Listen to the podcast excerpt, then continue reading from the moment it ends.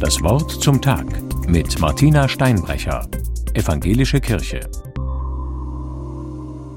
Jedes Jahr von neuem packt mich in diesen Tagen ein heftiger Oktoberblues. Meine Stimmung sinkt in den Keller. Da können die Tage noch so golden sein. Ich lasse das Leuchten nicht an mich heran. Stattdessen werfe ich den Tagen vor, dass sie immer kürzer werden. Mit Grausen zähle ich sie herunter, bis zu jenem letzten Samstag im Oktober, an dem die Uhren nachts wieder verstellt werden und es noch früher dunkel sein wird. Das im Gegenzug geschenkte Tageslicht am Morgen lasse ich nicht gelten. Missmutig schaue ich auf die mit welkem Laub übersäte Terrasse, auf der ich nicht mehr sitzen kann. Ein Oktobergedicht von Erich Kästner schlägt zunächst denselben Ton an. Fröstelnd geht die Zeit spazieren. Was vorüberschien, beginnt.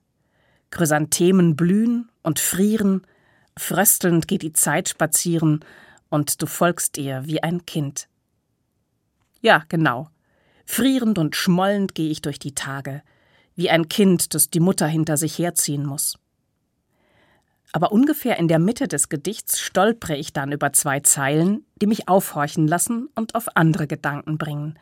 Da steht Lass den Herbst nicht dafür büßen, dass es Winter werden wird. Ich fühle mich ertappt. Denn genau das ist ja der Kern meines Oktoberblues.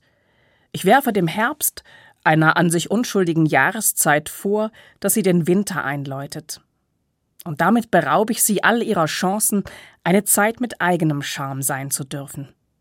Ihre ganze Schönheit verliere ich aus den Augen, weil ich sie nur als Vorboten von etwas anderem, Üblem erkennen will. So eine gedrückte Stimmung nehme ich gerade an vielen Orten wahr.